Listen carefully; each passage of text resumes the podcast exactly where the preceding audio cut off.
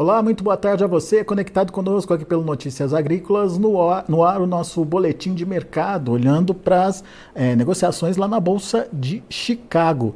Um dia negativo para a soja, é, a soja aí para março fechou aí quase 10 pontos de baixa, a 11,89.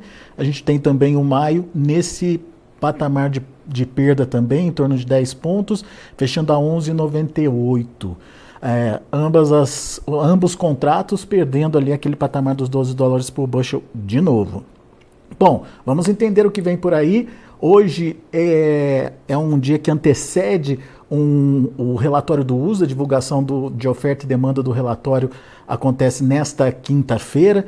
Amanhã tem também Conab, amanhã tem também Bolsa de Buenos Aires, enfim, é um dia bastante importante porque estão todos de olho no tamanho da oferta aqui na América do Sul, principalmente. Mas o que será que Chicago espera do USDA? Vamos perguntar para quem entende. Vamos lá para Curitiba, no Paraná, onde está Vlamir Brandalize, da Brandalize Consult. Demorei para falar Curitiba porque, Vladimir, você está viajando mais que. Está viajando bastante nesse início de ano, né? Tudo bem com você, Vladimir? Seja bem-vindo. E o que, que a gente pode esperar aí ah, do uso da manhã, hein? Boa tarde, Alex. Boa tarde a todos. É, Alex, a gente está correndo o Brasil afora aí para ver as lavouras, para ver como é que está a safra, né?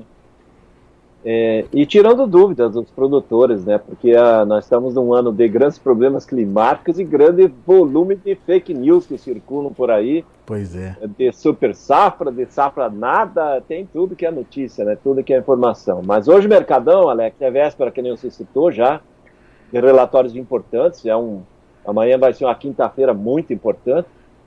É, mas certamente vai frustrar muita gente, né? Porque o mercado de Chicago não espera o que o produtor brasileiro espera que o USA vai trazer. Então, é por isso que hoje já o mercado novamente liquidando, né? Trabalhando aí novamente abaixo dos 12 dólares, grande parte das cotações. O mercado é um mercado pressionado, ainda pode cair mais, é possível que caia mais, justamente porque o que se espera amanhã do USDA, Alex? Olha, com relação ao mercado de Chicago, hoje eu fiz uma coletânea ali com o pessoal lá, os operadores, os grandes, os grandes negociantes e os grandes analistas do pessoal lá dos grandes fundos, que a gente troca figurinha.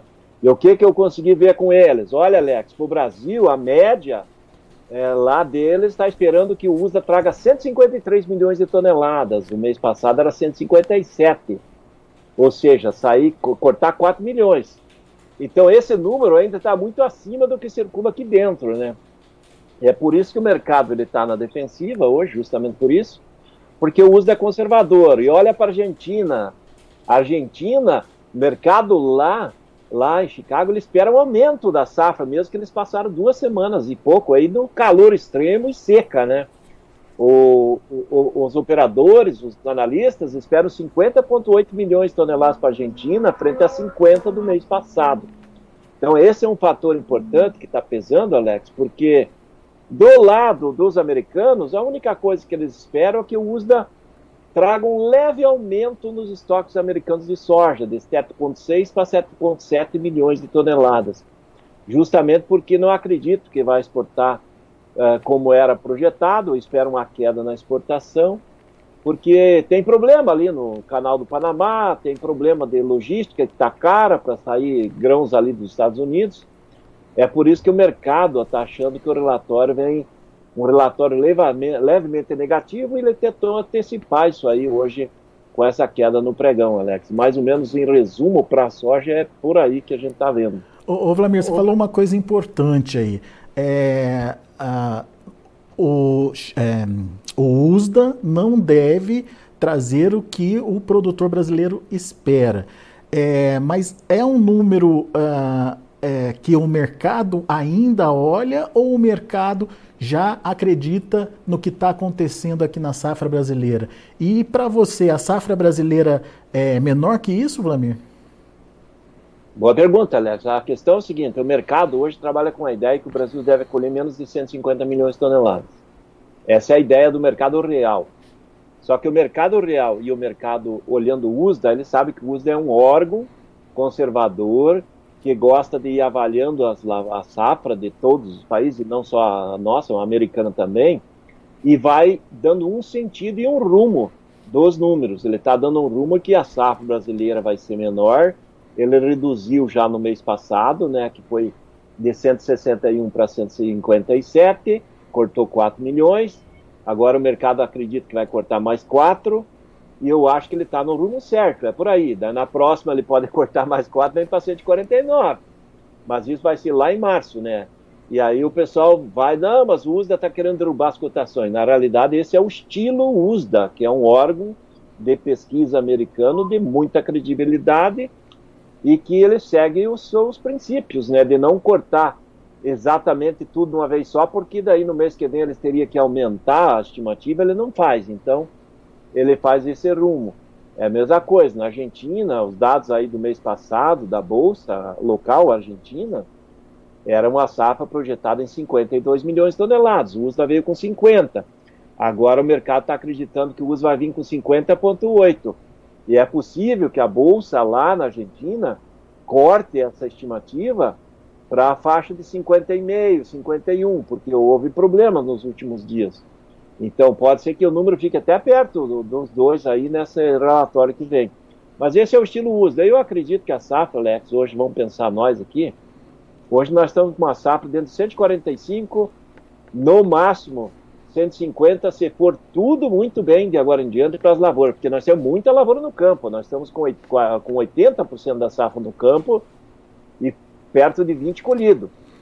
Então esses 80% ainda é muita soja e ele representa um potencial ainda bem melhor do que foram as primeiras, né? As primeiras foram muito prejudicadas, agora tem muita lavoura boa para vir como também tem lavouras regulares, lavouras ruins, mas é uma safra que está vindo aí e ainda tem a, uma parte importante e uma parte boa que vai ser colhida na sequência, aí, principalmente depois do dia 20 de fevereiro até 20 de março, quando concentra nesse período uns 50% das lavouras brasileiras sendo colhidas. Então, o produtor tem que ficar muito alerta ainda, porque não é só as primeiras lavouras que foram prejudicadas extremamente pela seca, e já foram quase todas colhidas, que a safra brasileira vai ser tão pequena assim, porque nós plantamos, Alex, perto de 46 milhões de hectares. Uhum. Então, se nós colhermos uma média de 53 milhões, 53 sacas, 54 sacas por hectare, nós colheríamos 150 milhões de toneladas. E 53, 54 sacas, provavelmente de agora para frente, vai ser produtividade média que vai ser conseguida sim. Nós tivemos as primeiras lavouras colhidas, os primeiros 20%, provavelmente não colheu média de 40%. Vai ficar abaixo de 40%. Mas de agora para frente, nós vamos ter média acima de 50%. Então, é esse o balizador de agora em diante. E provavelmente o USDA também leva nessa, nessa linha, Alex. Sem contar que o USDA, os grandes analistas dos grandes fundos e os grandes bancos, eles têm um controle, um controle de lavouras via satélite, né? Então, ele sabe mais do que nós, ele sabe acompanhar como é que está evoluindo as lavouras, os computadores são muito eficientes, os satélites têm visão é, hoje que consegue ver até fotossíntese em lavoura, veja como é que é o negócio, Alex. Então, uhum. lá fora eles têm o potencial de avaliar a safra melhor que nós. Então, a gente também tem que olhar no que eles mostram, né, Alex? A tendência do uso é sempre reduzir para chegar no número final ali no mês de março, abril, muito perto da realidade. E agora a dúvida vai ser a Argentina, né? Que a Argentina sofreu aí duas semanas, mas a partir da manhã já volta a chover e normaliza para eles lá. É. Vlamir, vamos então é, entender e trabalhar um pouco com esses números. 153 milhões, que é a expectativa do mercado, não acontece nada com o mercado, ou acontece uma. uma é, é, é negativo para os preços, pode acontecer uma queda aí nos preços, é isso? Se esses números vierem. Não, 153 é o que o mercado já mostrou hoje. Ele já caiu hoje pensando no 153, Alex. Então estaria precificado 153. Isso, isso. Se vier 153 amanhã, é possível que não faça nada. Por que, que é, ele, ele, ele pode, pode, mudar alguma coisa? A não ser que ele mude a Argentina. Em vez de colher, que nem o mercado quer 153 Brasil, 50,8 Argentina o estoque americano é isso que eu ia falar. 7,7. Então Ou... são três pontos importantes, porque provavelmente da China ele não vai mudar nada. Não, não há uma expectativa que mude da China, principalmente que a China agora esse mês de janeiro quase não fez nada de movimento e agora entra fevereiro, está no, no, no, novo deles, lá também não vai fazer nada. Eles não vão mudar muita coisa da China. Mas o que pode mudar? Esse estoque americano, Argentina e Brasil. Então aí sim, esse, esse conjunto, se ele vier muito perto do que está sendo esperado hoje, amanhã não muda muita coisa. Muito se bem. a safra brasileira for cortada mais, vamos dizer assim, que venha com 151 milhões, que ainda assim talvez seja acima da realidade da safra nossa. Uhum. E a Argentina ele não muda nada, mantenha os 50 do mês passado. Aí sim nós teríamos um fator positivo, que daí do mercado ser um mercado altista, porque nessa condição nós sairíamos aí com a redução de 5 milhões e meio de toneladas, a produção mundial, que o mês passado foi projetada em 399, ela vem para a parte de 394. E aí afeta, sim, é uma oferta menor, porque a demanda é 380 e poucos milhões, vai ficar mais ajustado, cai o estoque mundial, isso é positivo, mas isso é só a gente supondo que ele corte uhum. a safra brasileira mais, mais do que está sendo esperado pelo mercado, porque daí o mercado, opa, a realidade pode ser mais apertada, e daí o mercado acaba corrigindo. E aí é provável que todos os meses vão voltar a trabalhar acima de 12, Alex. É. Se chegar nesses números. Eu também não acredito. Eu estou mais em cima do que o mercado de Chicago está esperando, 153, 154, 153,5 do que efetivamente aí de 152 ou menos, que é o caso que a nossa safra é menor, que isso a realidade é outra, mas isso o uso só vem depois de março. Né? É, isso é verdade. Ô, ô, ô Vlamir, enquanto isso aqui no Brasil, é, como é que estão as coisas? O preço está caindo em Chicago e como é que estão os preços por aqui? Os prêmios estão ajudando de alguma forma? O dólar está ajudando de alguma forma? Ou também estão entrando aí nessa espiral de baixa, hein? Olha, Alex, nós tivemos uma queda meio geral das cotações aí nos últimos dias, né? semana principalmente, né? A nível de balcão, nós estamos nos piores momentos de toda a temporada dessa safra.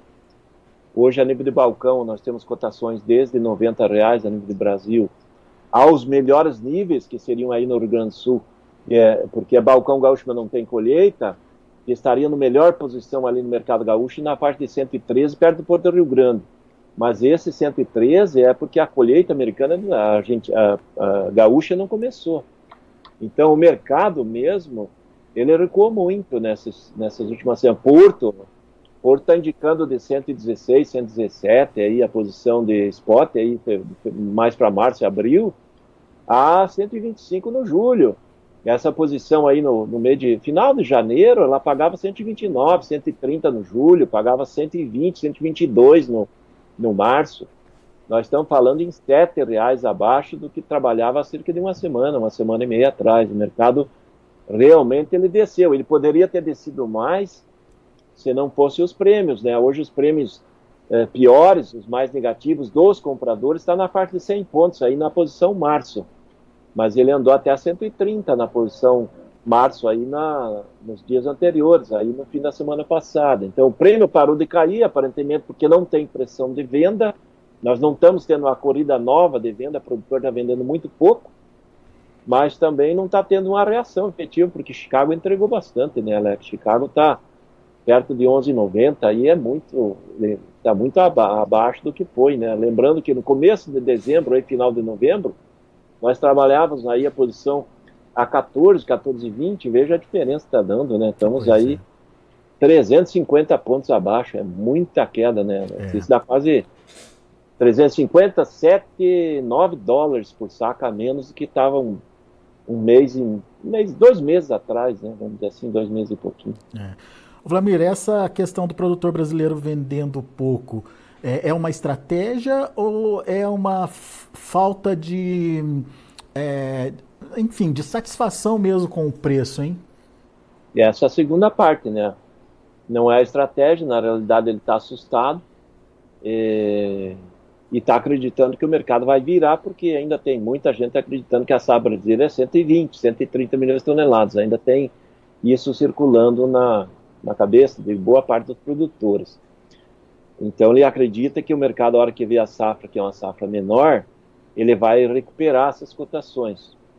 Então ele está numa, numa fase de retração de medo e acreditando que o mercado vai virar. É, não é uma estratégia, ele está num, num, momento dele de, insatisfação com, a, com, com, o mercado efetivamente, né? Então, Mas você acha, essa, você acha que quando isso acontecer, quando de fato a gente tiver ali a safra sendo colocada ou disponibilizada ao mercado, é, os prêmios podem ajudar nesse sentido, Vladimir? Podem é, retornar algum valor aí para o bolso do produtor? Olha, Alex, eu acredito que ainda parte pior dos prêmios não veio, porque ainda vamos ter aí o. Agora começa a, a ganhar ritmo os embarques de soja nesse mês de fevereiro, porque janeiro embarcou até bem, né, para o mês de janeiro, né. Agora, em fevereiro, a própria ANEC divulgou hoje um relatório esperando que se embarque 7 milhões e 300 mil toneladas. Toda essa soja que vai ser embarcada é soja já negociada antecipada. É, a projeção já de embarque, Alex, de março é mais de 14 milhões de toneladas de soja quase toda negociada antecipada. Então, o que tiver de espaço vai enfrentar um mercado já abastecido, né? E daí prêmios pressionados para baixo. É possível que o prêmio seja pior ali no mês de março, porque vai ter muito navio chegando para carregar a soja que já está negociada e nós vamos ter muita pressão de venda de produtor que vai precisar caixa em março e vai forçar a venda num mês que já tem muita soja negociada para ser embarcado, né? Porque nós vamos colher uma safra muito menor, mas temos aí a nível de Brasil perto de 40 milhões de toneladas negociadas antecipada, que foram as trocas, foi aquele momento que o produtor fez vendas e fixações com valores de 20, 30, 40 reais melhor que hoje. E agora é entrega, né? Ele está entregando e todo mundo que fez negócio antecipado quer correr para entregar porque as cotações foram fechadas acima de 150 reais nos portos. Aí a soja que foi negociada no, no ano passado para entrega agora março, abril e maio. Por isso que nós temos muito para entregar e todo mundo vai entregar, né? Não é aquele ano que você vendeu antecipado e quando chegou na entrega tá, a soja está valendo mais. Agora quem vendeu antecipado está entregando e a soja do passado está valendo mais do que a soja do presente. Então isso vai pesar provavelmente ainda em março negativamente no prêmio. Pode voltar a ter pressão negativa no prêmio, justamente pela essa possibilidade da volta do produtor ofertar soja para fazer caixa. Pois é, o Maurício da L Grãos pergunta justamente sobre essa questão dos prêmios. Num cenário de oferta menor que esperado, o que justificaria os prêmios tão negativos nessa época? É, quanto disso pode ser por força política ou especulação do mercado, Vladimir? Olha, Alex, a questão principal é que nós temos que olhar quem que é que forma prêmio. Normalmente no Brasil quem forma prêmio é a China, né? O maior comprador nosso. E hoje a China já tem mais de 30 milhões de toneladas de soja comprada para embarque até maio. Então ela já está abastecida para os próximos três meses. Ela vai continuar comprando se tiver ofertas? Vai. E como é que ela vai comprar? Ela vai comprar forçando o prêmio para baixo. Essa é a estratégia de quem é comprador. Sem inflacionar é, o valor, né, Vladimir? É, exatamente. É, não é o que eu quero, porque eu também perco se eu for vender, porque eu também vou ter soja nesse período da minha lavoura. Então, é, nesse período eu não posso estar querendo vender, porque é um momento que vai ter gente que vai precisar de dinheiro e vai ofertar no momento que o comprador já comprou bastante, né? Isso é, é, um, é o mercado. Não é que hoje está se vendendo pouco, na realidade está vendendo pouco soja disponível, mas tem muita soja para entregar de contrato antigo, né, Alex? É isso que pesa. É. O Valmir Martins pergunta como é que estão os prêmios hoje no Porto de Paranaguá. Você tem essa informação, Vlamir? Olha, hoje, Alex, aí o vendedor, o vendedor quer entregar soja de março na faixa de 75,80. E o comprador quer pagar 100 pontos negativos.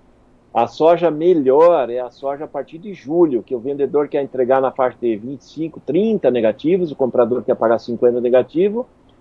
E aí, a partir de agosto, já é positivo, que daí já tem venda 30, 35 positivo e compra 10 negativo. Ou seja, de março para frente, a cada mês que vai passando, os prêmios vão ficando menos negativos. E quando chega lá no mês de julho para frente, eles devem passar a ser positivos. Talvez, dependendo da pressão da safra, que o produtor não venha vender tanto, ele começa a ser positivo mais adiante, lá em julho. Mas o mês de março é um mês que vai estar muito ofertado e tem muito navio programado e, e aí a pressão de embarque vai ser aquele, aquele, aquele fator aí. Que, o ideal seria o produtor não estar vendendo nesse momento e só estar entregando, né, Alex? É, o problema é que a comercialização está atrasada e alguns, alguns produtores vão precisar fazer dinheiro, né, Vlamir? Exatamente. Nós estamos aí, vamos dizer assim, pensando em comercialização, perto de no máximo 30% da safra negociada, quando o normal, nesse momento de fevereiro, ela está perto de 40%, 45%. Então, nós estamos com atraso, porque esses, esse volume dessa entrada de soja já vendida, antecipada, é dinheiro para pagar insumos, é dinheiro para pagar dívidas, que vão continuar aparecendo, né, Alex? E tem uma parte importante da safra aí, que poderia estar entre mais 10, 15 milhões de toneladas, que em outros anos estariam vendidas, que esse ano não está, que é possível que venha para o mercado aí no mês de março, abril, num momento mais crítico, né? É. Muito bem. Vlamir, seu recado para o produtor que está nos ouvindo agora?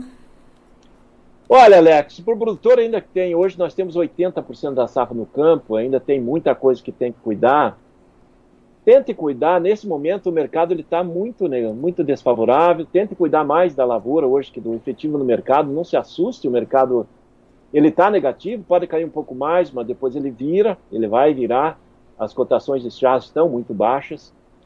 É, e hoje o tratamento final da safra, para você ganhar mais 3, 4, 5 sacas por hectare de produtividade, talvez já seja aquele fator mais importante para manter uma margem de lucratividade, porque descuidar da safra agora nessa reta final e perder 4, 5, 6 sacos, alguns vão perder 10 sacos porque não estão cuidando direito da ferrugem que está acontecendo aí, a gente tem visto vários lugares do Brasil, aí talvez seja o produtor entrar efetivamente num prejuízo, porque esse ano, pelo andar do, dos negócios, do mercado, da safra brasileira, argentina, paraguaia, vai ser um ano que as médias de cotações vão ser menores que nos últimos três anos. Então, produtor em anos de médias menores de valores tem que ganhar em médias maiores de produtividade. A recomendação é tentar ganhar o que pode ainda no campo, né, Alex? Muito bem. Flamir Brandalize, muito obrigado mais uma vez pela sua participação conosco aqui no Notícias Agrícolas, pelas informações. Volte sempre, Flamir. É isso aí, Alex. Um grande abraço a todos e boa safra aí nessa, nesses 80% final, né? que o produtor ainda tem no campo. Cuide direito, que a soja é o nosso maior produto, Alex. 70 é bilhões de dólares em faturamento ano passado, esse ano vai fazer uns 60 na exportação. Mesmo assim, é o maior produto que temos. E é o produto que move o Brasil, Alex. É até amanhã, até outra vez, né? até outro dia. E boa sorte ao produtor aí nessa reta final do safra. Valeu, Vlamir. Obrigado. Grande abraço. Até a próxima.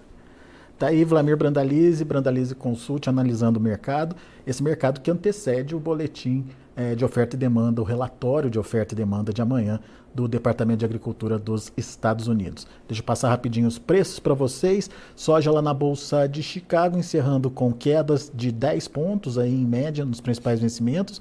Março fechando a 11,89, perdendo 10 pontos e meio. Maio 11,97, 10 pontos mais 75 de queda. Mesma queda para julho que fechou a 12 dólares e 7 centes. Agosto 12, 11 dólares e 97 centes por bushel, 9 pontos mais 75 de queda. Vamos ver o milho. Milho também no vermelho, março 4,34, perdendo 4,5, maio 4,46, perdendo 4 pontos, julho 4,55, recuo de 5 pontos, setembro 4,63, perdendo aí 4 pontos e meio. E para finalizar, temos o trigo. Para março, 6 dólares e 2 por bushel, 7 de alta, trigo positivo. Maio, 6 dólares e 8 por bushel, 5,25 de elevação. Julho, 6 e 10, alta de 4 pontos mais 75. E o setembro, 6 dólares e 19 por bushel, 4 pontinhos de alta para o trigo. São os números já de fechamento do mercado lá na Bolsa de Chicago. A gente vai ficando por aqui. Agradeço muito a sua atenção e a sua audiência. Até mais.